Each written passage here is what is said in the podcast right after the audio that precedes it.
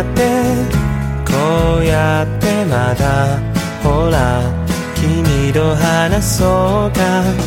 あれだってこれだって今すぐ気づいてくれ。僕は君のプラネ。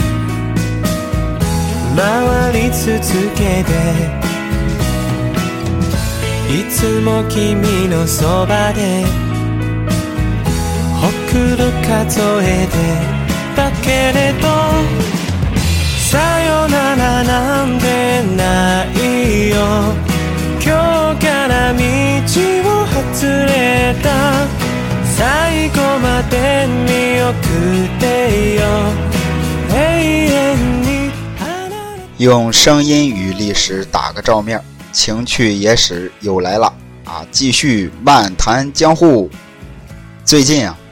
天气降温了啊，济南昨天已经是零下十五度了。我媳妇儿呢，特别怕冷啊，她不喜欢冬天。但是我呢，对冬天啊是又爱又恨。恨呢，是因为冬天实在是太冷了啊，没法出去玩。到哪哪都是冻的，这个眼泪鼻涕直流，而且现在的济南早就没了当年老舍写的济南的冬天的那番美景了。哎，不过运气好的话，可能下完雪之后，趵突泉的景色还不错。至于这个我对冬天的爱啊，主要是因为可以涮羊肉啊，可以吃火锅。有句话不是说的好吗？说这个。如果上帝是个吃货，那他的桌上肯定有铜火锅。要说这个火锅的起源啊，最早可以追溯到这个西汉。二零一一年，那个海昏侯墓不是出土了一个这个小火锅吗？到了东汉，人家已经有鸳鸯锅了。不过要说这个吃火锅最有瘾的，还得是咱们乾隆爷。乾隆皇帝六下江南，哎，甭管到了哪儿，下边的人都得备好了火锅。而且咱们中国啊，历史上最盛大的一次这个火锅盛宴吧，就是乾隆举办的。哎，乾隆把这个皇位禅让给嘉庆的时候，举办了一场千叟宴。千叟宴，老叟的叟，就是皇帝宴请全天下来给自己拜寿的老人。哎，皇帝请全天下的老头吃饭。整个这个清朝时期啊，就举办过四次。康熙办了两次，乾隆搞了两次。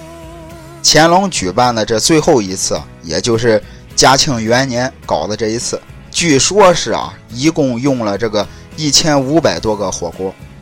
而且我发现，咱们这个古代的这些帝王们。都很喜欢吃火锅，啊，忽必烈也是，忽必烈也是最爱吃火锅。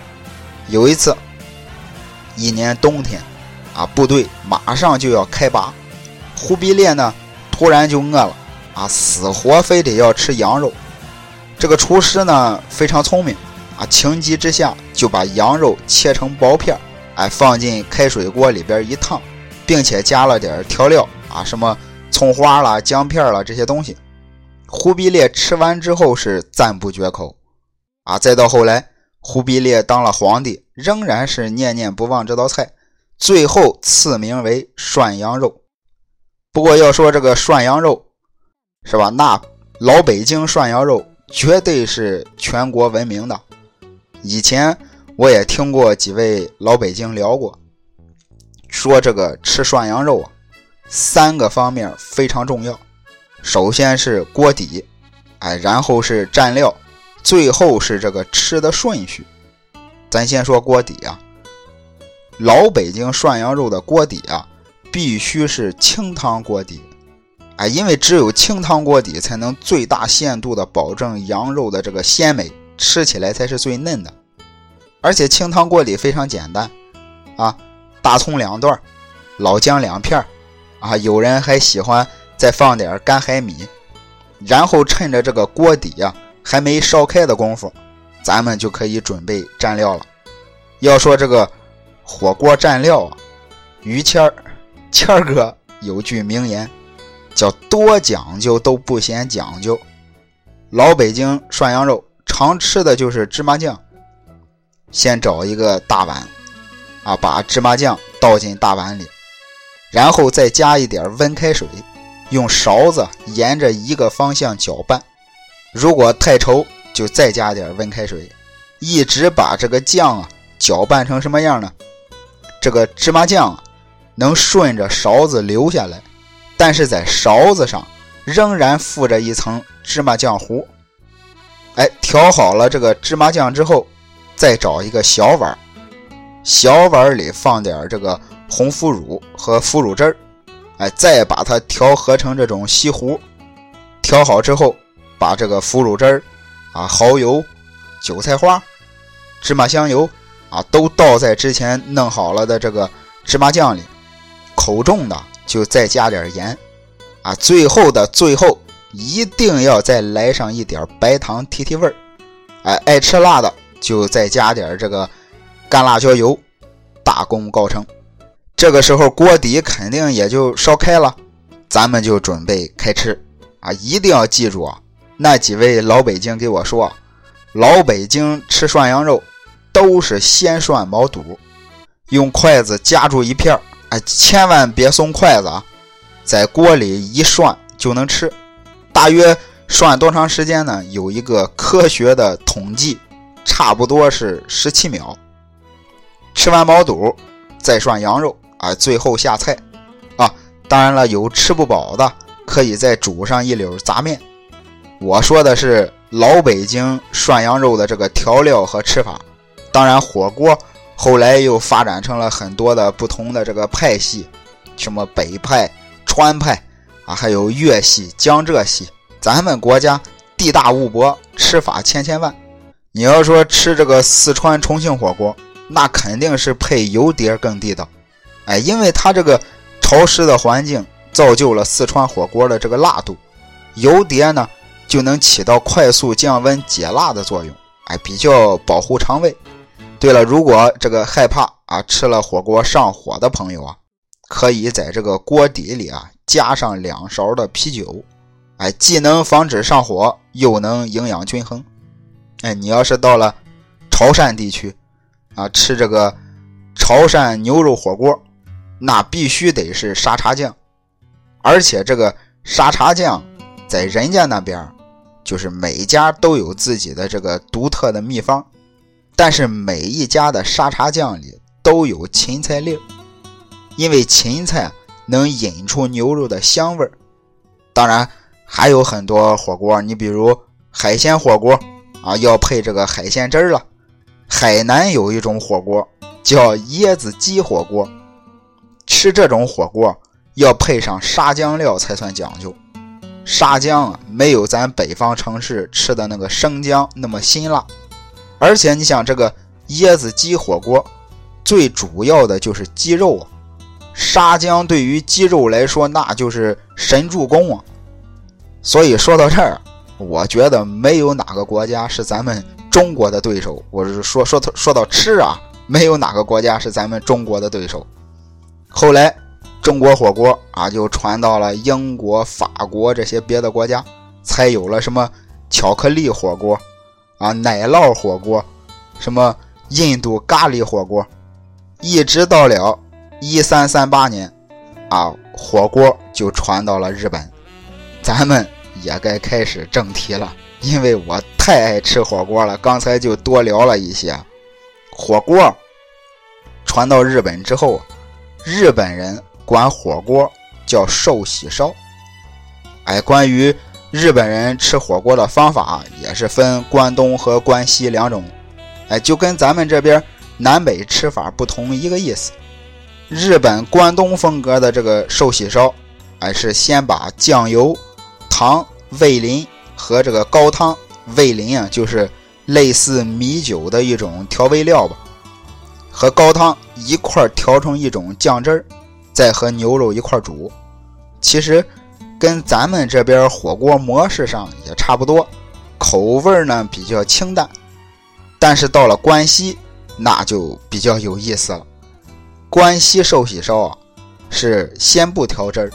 先用这个牛油啊热锅，然后略微的炒一下牛肉之后，直接撒上些砂糖，淋上酱油继续煮，哎，之后再放蔬菜啊那些配料，所以关西这个寿喜烧的口味儿就浓厚一些。不过时至今日，是吧？这个关东和关西的寿喜烧做法已经是比较混淆了，哎，所以这个只能说。各个料理店都有自己的特色，不过吃这个寿喜烧啊，有一项规矩，哎，时至今日他们也有这个规矩，就是不能在有祭祀祖先或者是这种神像的房间里煮食寿喜烧。那这是怎么回事呢？在日本的这个八世纪啊，当时是天武天皇，他颁布了一条这个肉食禁令，就是。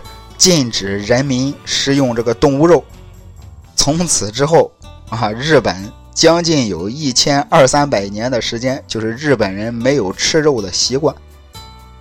但是要说这是真的吗？是吧？日本人真的一千多年都不吃肉吗？那当然是不可能的。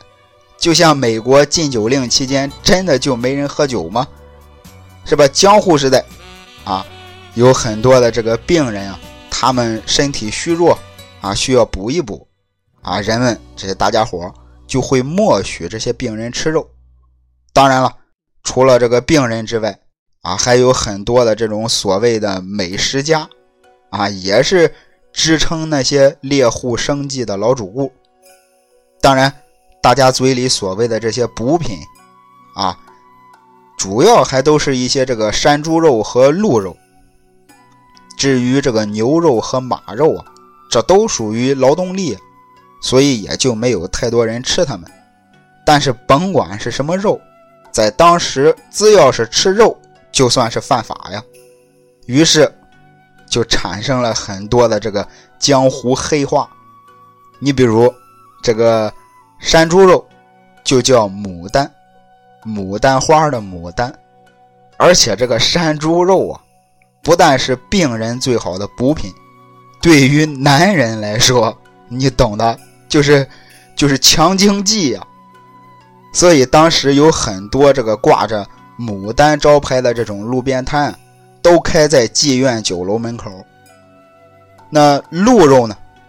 鹿肉的名字也挺好听，叫红叶，香山红叶的红叶。这个马肉虽然吃的人少。但是也有人吃，于是马肉的黑话叫樱，樱花的樱，而且这些黑话是一直沿用至今。你去日本旅行啊，很多的这个火锅店门口你就看吧，啊那些招牌上就写着什么牡丹锅、红叶锅、樱锅。之前提到过我那位南哥啊，我父亲把兄弟的儿子，现在不是在日本定居了吗？他跟我说，之前啊，他刚到日本的时候，一看很多火锅店的招牌，他就纳闷了，心说这小日本不光喜欢赏花，还他妈吃花呀！后来后来才知道，这些都是流传下来的黑话。但是要说把这个禁肉令这事儿干的最极致的，就得数老德川家的。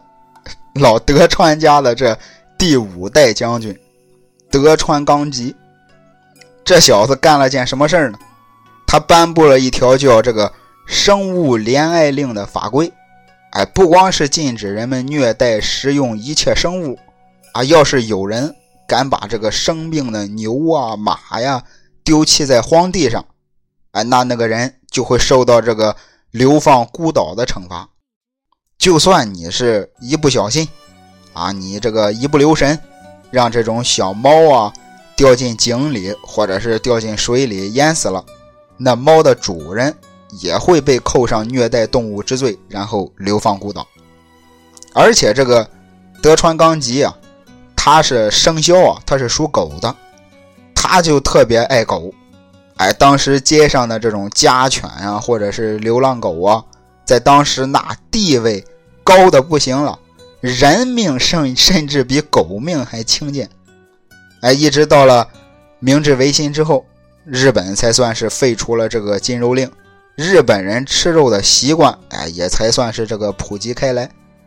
不过你想想，严格的来说，日本人吃肉啊，吃牛肉的历史最多也就一百来年，但是人家养出了神户牛肉啊、晋江牛这些享誉国际的名牌，你让那些吃肉的大国。是吧？情何以堪啊！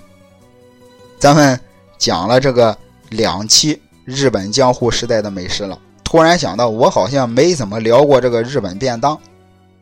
日本的便当啊，那也是很出名的。但是江户时期的这个江户初期吧，江户初期的这个便当啊，很简单，哎，甚至可以说是这个极其的简陋，就是几个饭团。啊，最多再来点酱菜，但是到了江户中期，啊，这个庶民老百姓的生活水平提高了，啊，便当也就变得五花八门起来，有什么赏花便当，啊，观剧便当，观剧便当就是大家在这个观看戏剧中场休息的时候吃的便当，啊，后来基本上就是说一些菜肴比较多的便当，啊，再后来就演变成了比较出名的木之内便当。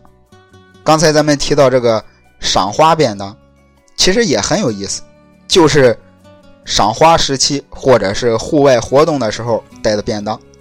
在江户时期啊，如果有人带着便当去赏花，那周围的人啊肯定会笑话死他，因为当时的江户人啊属于典型的这个“今朝有酒今朝醉，明日愁来明日愁”。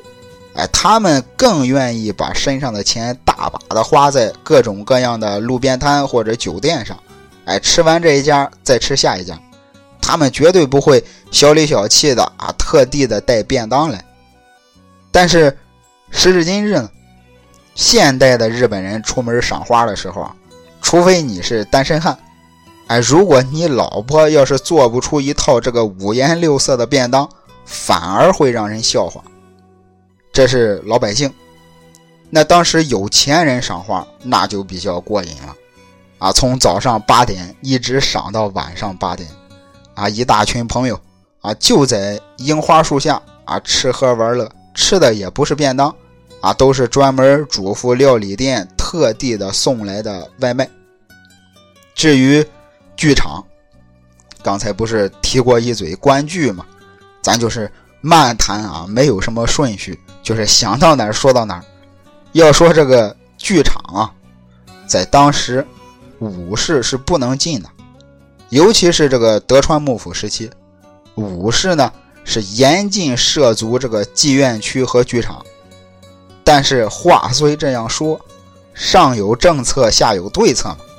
哎，就刚跟跟刚才的这个禁肉令一样，武士还是会偷偷摸摸的去剧场。只不过他们的这个刀剑啊是不能带进剧场的，必须要寄存在茶馆里。反正就是规矩一大堆。说实在的，真不如这个庶民活得自在。不光武士，那些大名也不容易。大名就是领主啊，大人物的称呼。江户时代的这些大名啊，也要每天的这个上班办公，他们的午饭。一般都是自己家带的便当，啊，到了这个午饭的时间，大名们的这些贴身随从啊什么的，就会把便当给他们送过去。但是这些随从呢，是不能进办公楼的，哎，只能把便当交给办公楼里负责跑腿的小和尚，让小和尚转交给自己家的主人。但是这些小和尚呢，工资都很低。所以就有很多心生了贪念。如果这些大明啊，或者是大明的随从不送给这些小和尚点小礼物，他们就装糊涂，哎，直接就不把便当传给大明。这些大明呢，啊，又碍于这个身份，没法亲自去领取便当啊，又不能拉下脸来问那些小和尚要，就只能饿着肚子。啊，故作风雅的去一边赏花遛弯了。其实这样看来啊，有些时候啊，还真就是老百姓比较幸福。好了，到了这一期的重头戏了啊。之前啊聊了那么多老百姓的事啊，庶民的事，下面咱再聊聊那些幕府将军的事儿。哎，聊聊他们饭桌上那点事。先说德川家康，啊，开创了幕府，啊，执政时期长达二百六十五年。这段时期啊，在历史上，在世界史上都可以堪称是绝无仅有的和平时代。一直到明治维新前期，啊，将军宝座一共持续了十五代传人。第一代当然是德川家康了，啊，这哥们儿啊。可以说是从小就颠沛流离，所以他这一辈子极其的勤俭，饮食方面也是如此，基本上都是三菜一汤。哎，他呢特别爱吃这个纳豆，纳豆啊就是用黄豆发酵之后做的豆制品，你闻起来啊有点臭，但是味道有点甜。有意思的是啊，有很多人。都误以为德川家康啊是因为吃了这个鲷鱼天妇罗而丧命的，其实不是，他真正的死因是因为胃癌。至于家康的这个大儿子叫德川信康，啊，信康这小子虽然聪明，但是呢，是吧？就是那段历史大家也都知道了，就是婆媳关系很难相处嘛。最后德川信康啊奉这个织田信长之命。切腹自杀，哎，死了之后还被剥夺了姓氏，改名为松平松平信康。哎，这段历史感兴趣的，在网上一查就有，咱就不再多说了。咱主要还是聊美食啊。然后这个德川家康的次子啊，名叫秀康，本来啊他是过继给丰臣秀吉当养子的，但是后来呢，又成了这个夏总国结成家的养子。所以，这个第二代幕府将军之位，便由三儿子德川秀忠继承了。如果是大家对这个日本战国时期这段历史，要是有很多朋友感兴趣的话，咱们以后可以开个专辑，好好的聊聊。咱现在呢，就简单的捋一遍，一带而过。反正啊，德川家康一共有十一个儿子。哎，你要说非算上这个私生子的话，那得有十五六个吧，啊，反正总之最后三儿子德川秀忠当上了第二代将军。其实很多时候啊，有一个规律，就是上一代干的太好，下一代不好干了。德川秀忠呢，总是给人一种这个平庸无为的印象。不过我听过一个小故事，让我感觉秀忠这哥们儿其实还是不错的。话说有一天，已经是二代将军的这个秀忠啊，在江户城里观赏这个料理名人表演这个享善仪式。享善仪式啊，意思就是一种从日本平安时代继承到现在的一种吉祥喜庆的传统仪式。这种仪式呢，有个规矩，就是这个料理人啊，只能用这个窄刃刀和铁筷子在砧板上生包这个鲜鱼。双手绝对不能碰到这个鱼身，哎，原本的目的呢是想让这个来宾能够目睹料理人手没有碰到料理这个食材，哎，以表现比较卫生。但是这种仪式在现代的日本仍然是到处可见，哎，而且这种料理方法又称作是有职料理，哎，泛指京都式的这种宫廷料理吧。那个时候呢。这个秀忠啊，正在看表演，突然有一条鲤鱼又蹦又跳的，反正就是马上就要弹出砧板了。那位料理名人啊，在千钧一发之际，用铁筷子夹住了鲤鱼。在场作陪的这些大臣们都非常感叹，意思是这位料理师傅身手很厉害。但是只有德川秀忠是面无表情的。旁边的这个侍从啊，就问这个秀忠啊，你是不是该奖励一下这位料理师傅？秀忠说什么呢？秀忠说：“我现在褒奖他。那如果万一他下一步失败了，那我是不是必须得惩罚他呢？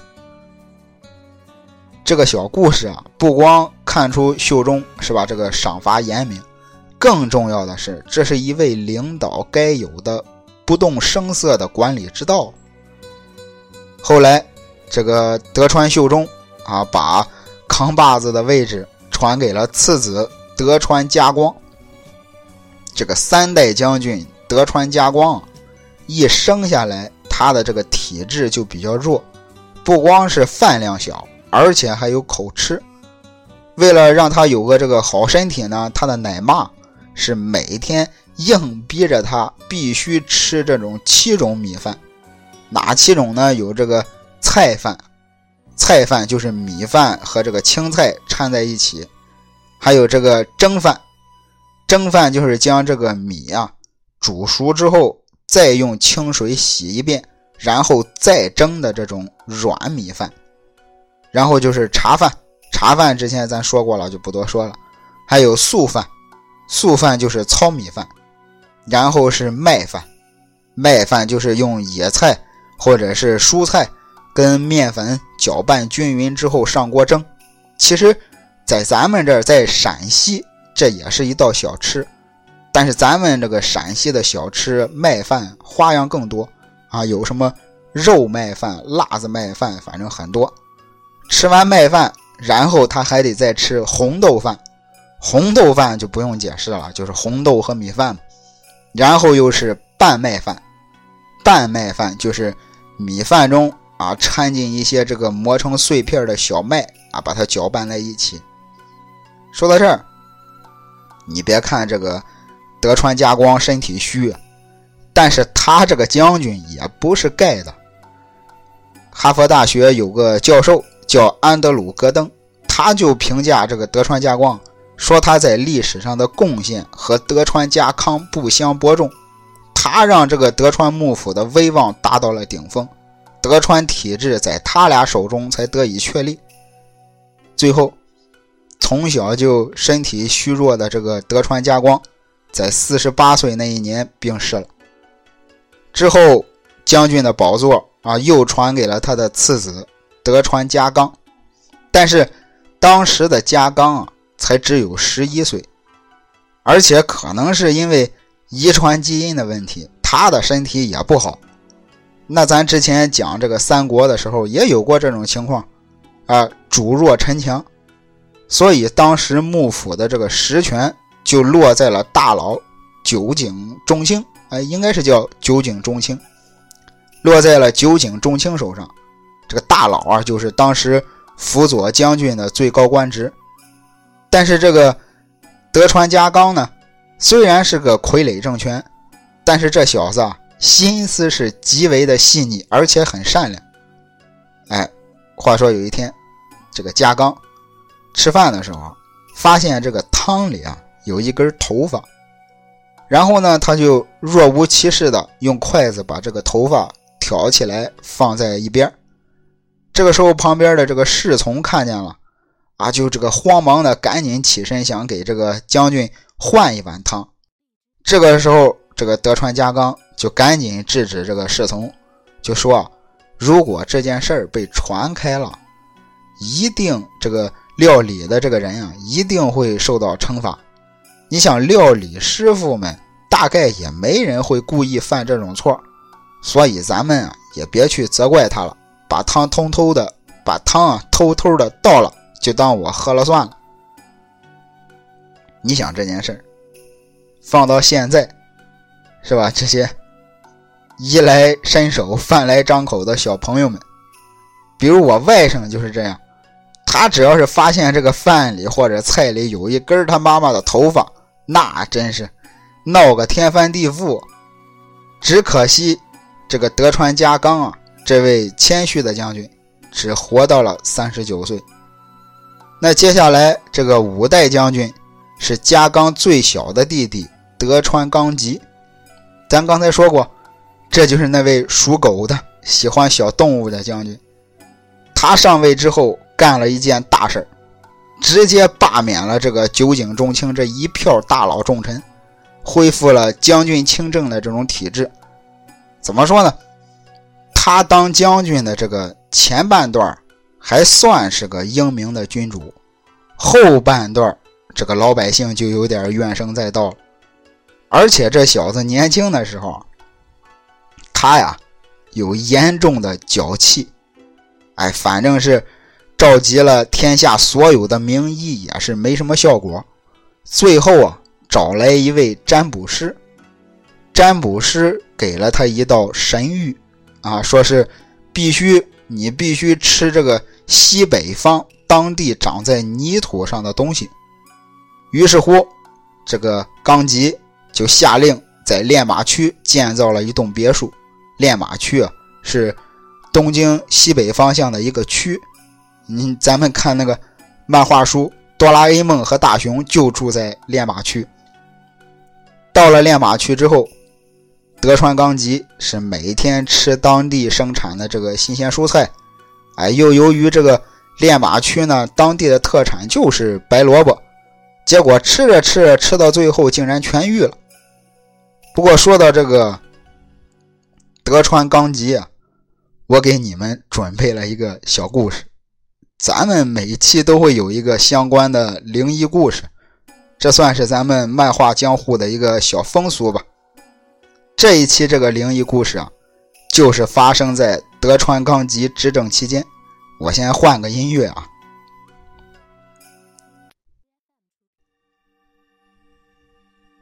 好这个故事啊，在日本那是非常出名的。这个故事发生一百来年之后，被一位大师啊叫鹤屋南北四世改编成了歌舞伎名剧《东海道四谷怪谈》。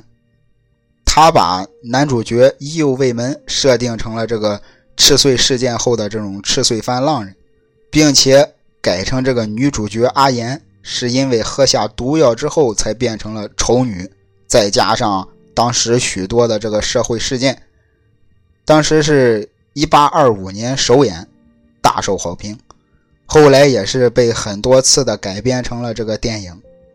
但是这个故事原本应该是什么样的？下面我就给你们讲一讲这个在没有被大师改编之前原汁原味的。四谷怪谈。话说，在德川纲吉做将军的这段时期，在这个四谷左门店町住着一位这个弓箭枪炮步兵组的童心，就是下级的公差，名字叫田宫右左卫门。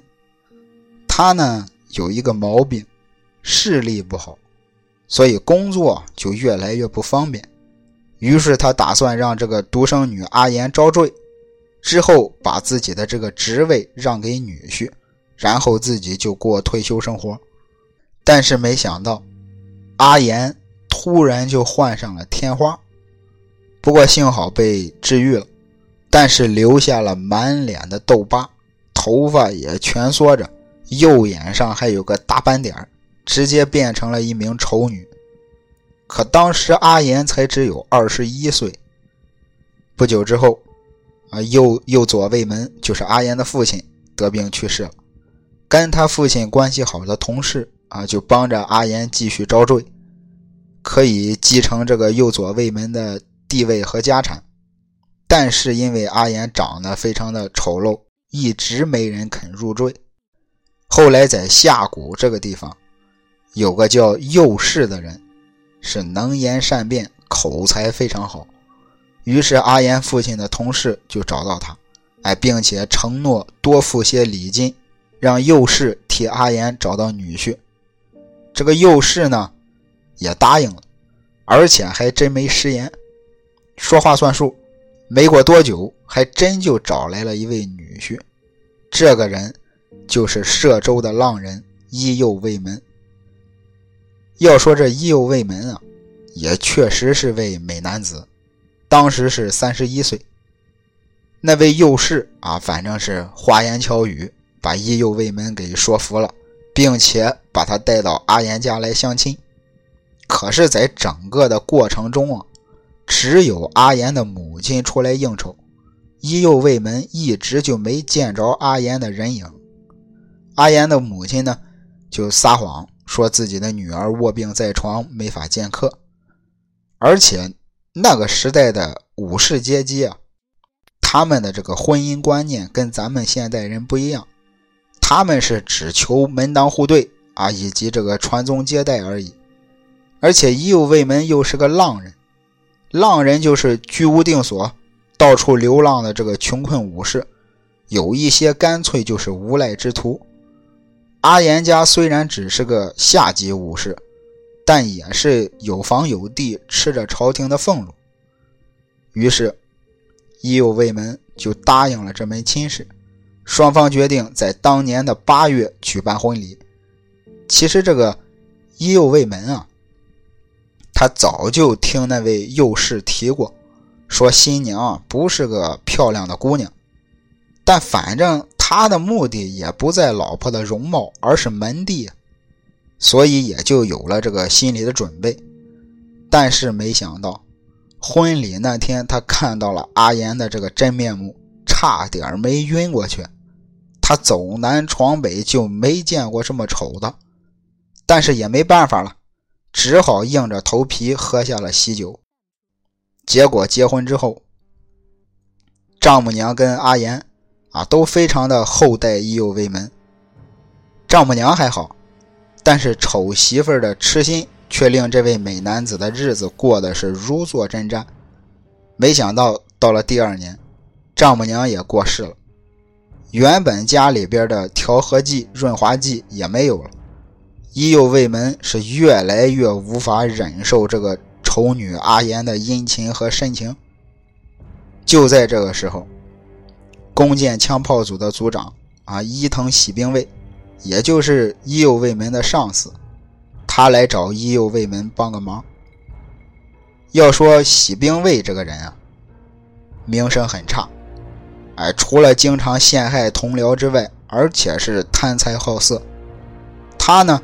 没有正式的夫人，但是有两个年轻的小妾，其中有一个叫阿花的小妾怀孕了。喜兵卫呢，一个是不想担这个责任，一个是因为自己都五十出头了，他也不想再费神去养孩子，嫌累赘，于是他就打算把阿花连同肚子里的孩子一块送人。但是作为男人，对吧？谁愿意当别人的接锅侠？喜兵卫想要甩锅，就必须要花上一大笔钱。就在喜兵卫犯愁的时候，他突然想到了伊右卫门，因为他记得伊右卫门说过，他极其的厌恶家里那个丑陋的老婆。于是，他就找来伊右卫门，给他说，意思是。你要是愿意要了阿花和她肚子里的孩子，我保证能罩着你一辈子。于是俩人一拍即合。伊右卫门问这个喜兵卫：“啊，我怎么才能和我家里的那个妖怪分手呢？”喜兵卫说：“那很简单，我教你个方法。”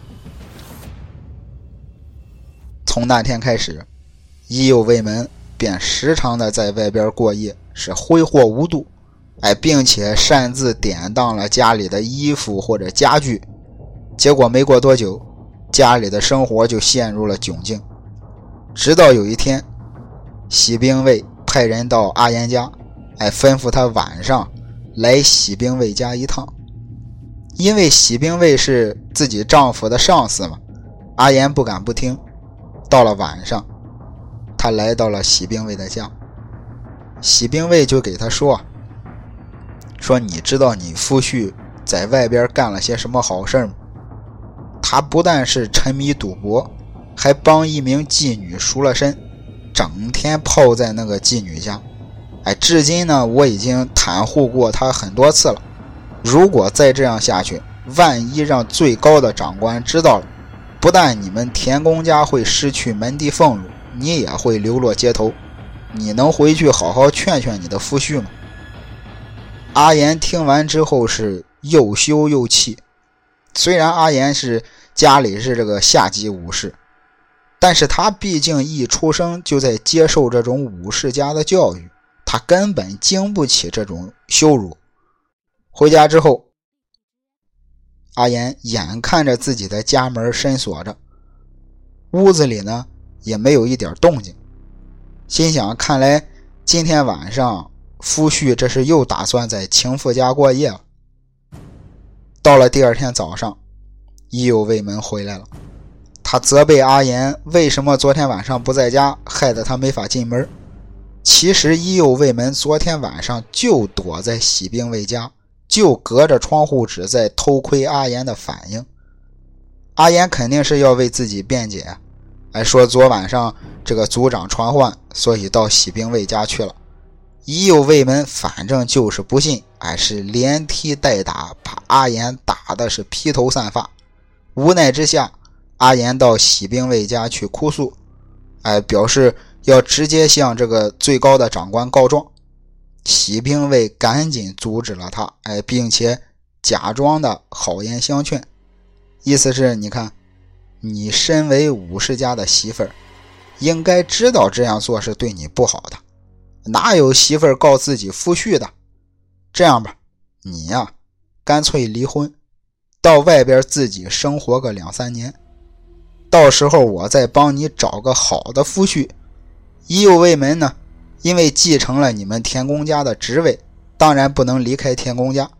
可你这样下去也得终身都过苦日子你觉得怎么样呢？反正就是一来二去，喜兵卫终于说服了阿言。阿言的离婚条件是伊右卫门。必须归还过去他当掉的那些衣服，但事实上那些衣服伊右卫门根本就没拿去典当，都是偷偷的藏在了喜兵卫家，所以就很轻松的实现了离婚的条件。如此这般，伊右卫门顺利的把阿花迎进了门。阿言呢，经由这个喜兵卫介绍，到别人家。当起了住宿的缝纫女工，虽然她非常的留恋伊右卫门，不过整天不用受气的日子倒是也很轻松。可是突然有一天，有个男人来找阿言，他是以前阿言父亲在世的时候经常卖烟草的小商贩。他对阿言说：“阿言小姐。”你知道伊右卫门迎娶喜兵卫爱妾阿花的事吗？他干的那些事儿都是为了把你赶走而编出来的骗局。阿言听完之后是恍然大悟，本来就很丑陋的这个面容，立刻就化成了女鬼夜叉。小商贩吓得是慌忙逃走，阿言随后也是奔出大门，自此行踪不明。大约又过了一年，阿花生下了一个女儿，取名为阿染。当然，这是喜兵卫的骨肉。之后呢，又跟伊右卫门生了三个孩子。伊右卫门的日子过得可以说是平平稳稳，直到家里的长女十四岁那年，正好赶上盂兰盆节，一家人都在院子里乘凉。突然之间啊，在走廊的尽头出现了一名女子的身影，而且还在不停的呼唤伊右卫门，直到喊完了第三声，鬼影随即就消失了。伊右卫门为了辟邪，在屋里啊放了三枪空包弹，结果当时他才三岁的小女儿因为枪声而受到了惊吓。请医生来救也无效，就那样断气了。从此之后，整件事情一发不可收拾。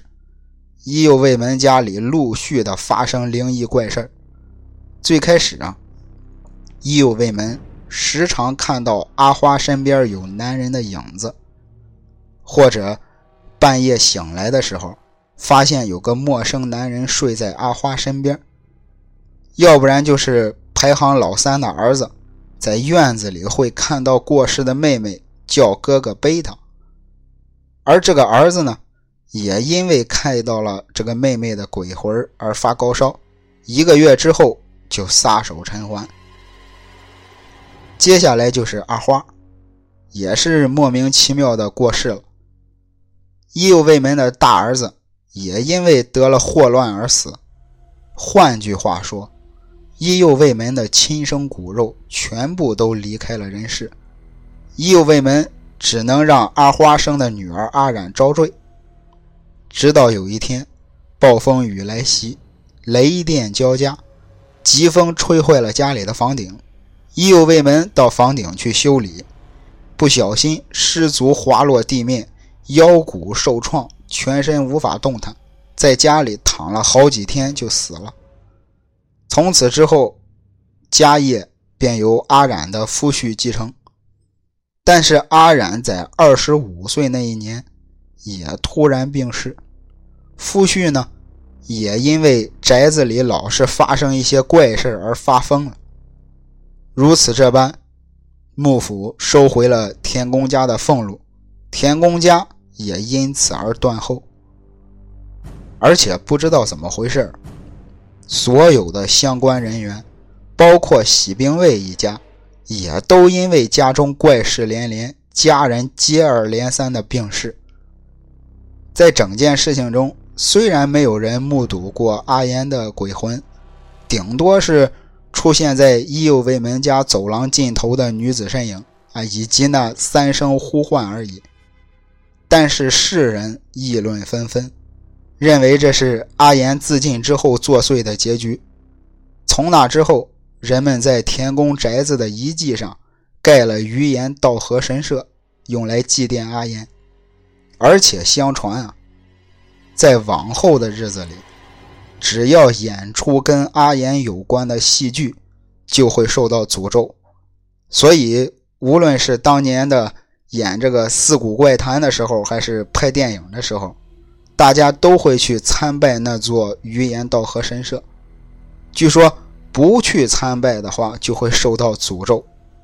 但是，我觉得讲这个故事和听这个故事。应该应该没事吧？好了，这个换音乐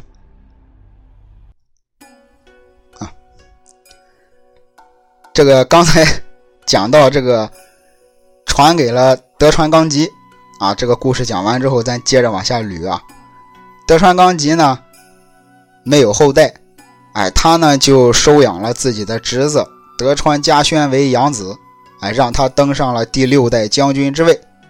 那德川纲吉临死之前啊，他就嘱咐这个家宣，一定要持续他的这个生物怜爱令啊。结果没想到，家轩啊，在自己干爹葬礼还没结束呢，就废除了这个禁令。